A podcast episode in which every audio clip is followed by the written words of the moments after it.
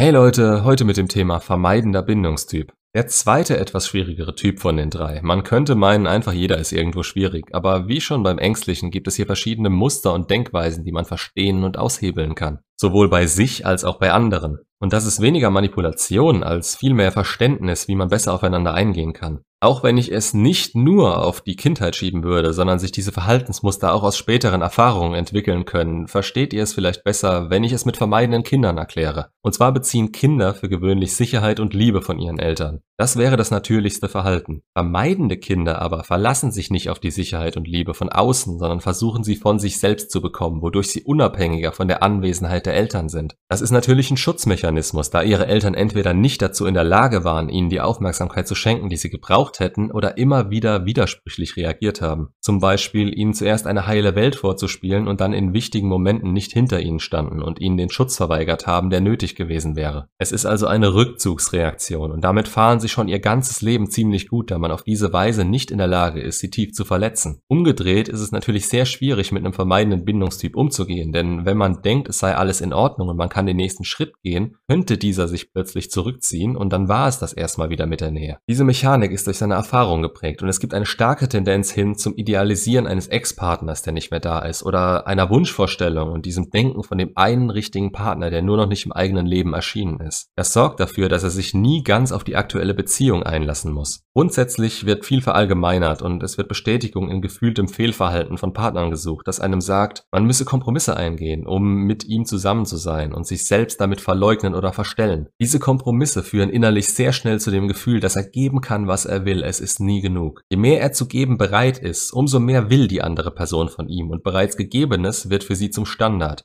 Es ist ein erdrückendes Gefühl, eine Spirale, immer mehr, mehr und mehr geben zu müssen und die Angst, das alles nicht aushalten zu können. Oder dass irgendwann nicht mehr genug von seiner Seite aus da sein wird, um noch geben zu können. Um das zu vermeiden, werden Strategien genutzt, wie das Verheimlichen von Informationen vom Partner, das Vermeiden von körperlicher oder emotionaler Nähe oder sogar das aktive Flirten mit anderen. Alles, um generell die Kontrolle nicht abgeben zu müssen und sich selbst zu bestätigen, dass die eigenen Glaubenssätze richtig sind und dem Partner nicht allzu viel Kontrolle darüber zu geben. Der vermeidende Bindungstyp fühlt sich schnell unverstanden und das ist dann gefühlt das Ergebnis dafür, dass man sich anderen Menschen gegenüber geöffnet hat. Es werden schnell böse Absichten unterstellt und wenn der Bindungsstil mal getriggert wurde, sieht er teilweise nur noch das Negative im Gegenüber und der Beziehung selbst. Das ist dann die Möglichkeit, dich zu machen, die von Schweigen und Gehen bis hin zu Anfeindungen und Streits führen kann als wäre er in eine Ecke gedrängt worden und teilweise so schlimm, als gäbe es kein Entkommen und was in einem solchen Streit dann gesagt wird, kommt daher, dass er innerlich permanent nach einem Grund sucht, die Nähe abzulehnen und die Beziehung als Ganzes herunterzuspielen. Seine Unabhängigkeit, die ihn jahrelang gefühlt beschützt hat, ist für ihn in einem solchen Moment in Gefahr und sein oberstes Ziel ist es, darin die Kontrolle zu behalten. Ob das jetzt durch die Herabwürdigung des Partners geschieht oder durch völligen Rückzug, kommt auf die Person an, steht aber in keinem Verhältnis zur eigentlichen Intention des Partners. Sichere Bindungs Beziehungstypen können ihm diesen Raum geben und die Beziehung langsam aber sicher voranschreiten lassen. Eben in dem Tempo, das der Vermeidende braucht, um nicht permanent getriggert zu werden und sich immer wieder zurückziehen zu müssen. Ängstliche dagegen werden ein permanentes Spiel mit zwei Schritten vor und zwei Schritten zurück erleben und die Beziehung wird von extremen Höhen und extremen Tiefen geprägt sein. Das ist wohl auch die kräftezehrendste Kombination, die es gibt und doch fühlen sie sich unterbewusst immer wieder voneinander angezogen. Wie kann man jetzt also sowohl als Vermeidender als auch als Partner eines Vermeidenden etwas tun, was beide wieder näher zusammenbringt? Erstmal muss man sich auf das Tempo des Vermeidenden etwas einstellen und darf nicht direkt zu viel fordern. Das ist ein generelles Problem, was selbst bei normalerweise sicheren Bindungstypen heutzutage nicht immer der Fall ist, da man es in den Medien anders sieht. Wie das dann für gewöhnlich endet, wenn man sich noch gar nicht richtig kennt und trotzdem schon Vollgas gibt,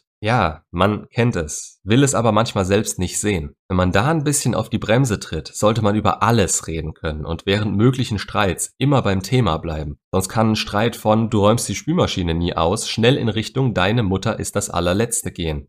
Das will niemand und schafft neue, tiefergehende Probleme, die in den falschen Momenten immer wieder eskalieren können. Insgesamt müssen sie sich verstanden fühlen, egal wie langsam sie sich öffnen oder auch ab und zu zurückziehen. Und sie müssen einen Vorschuss eures Rückhalts bekommen, um von sich aus mehr von sich geben zu können. Ihr müsst nicht als der perfekte Partner dastehen. Im Gegenteil, wenn ihr versucht perfekt zu sein, wird jede Kleinigkeit, die er an eurer Fassade bröckeln sieht, es ihm bestätigen, dass ihr nicht der eine für ihn seid und er doch von Anfang an das alles wusste. Seid ihr selbst und arbeitet an eurer Kommunikation.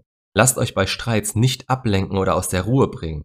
Es ist meistens eure Fassungslosigkeit und eure Verletztheit, die ihn in seiner Meinung bestärken kann. Vermeidende Bindungstypen sind meiner Meinung nach die, mit denen am schwierigsten umzugehen ist und meistens müssen sie auch selbst erstmal ihre Mechaniken begreifen, um sie ändern zu können. Und zwar ganzheitlich, nicht nur in Teilbereichen. Man kann auch aufhören, sich aktiv zurückzuziehen und dafür den Partner dann viel schlimmer und ausfallender als vorher angehen, weil man nicht begriffen hat, dass eine Vermeidungsstrategie jetzt weg ist und sich einfach negativ auf eine andere auswirkt. Wenn ihr vermeidend seid, begreift außerhalb der Situation, warum ihr reagiert, wie ihr es in der Vergangenheit getan habt. Und sobald ihr mitten in der Situation steckt, Habt ein Auge darauf, wann ihr impulsiv reagiert und merkt, dass ihr die Person wegstoßen wollt. Lasst euch vielleicht einen Moment geben, in dem ihr die Möglichkeit habt zu realisieren, ob ihr gerade innerlich getriggert wurdet und ob sich das alles gerade nicht auch anders lösen lässt. Ob ihr überreagiert, wenn ihr jetzt geht und wozu das beim anderen führen würde. Ebenfalls kann es viel helfen herauszufinden, wie ein Partner denn jetzt reagiert und welchen Bindungstyp er hat. Man kann sich auch als Vermeidender in andere Menschen hineinversetzen, wenn man noch nicht zu viel kaputt gemacht hat und nach und nach die Denkweise und Trigger des anderen für sich selbst entschlüsseln. Das Verständnis allein, warum jetzt so gehandelt und warum etwas Bestimmtes gesagt wurde,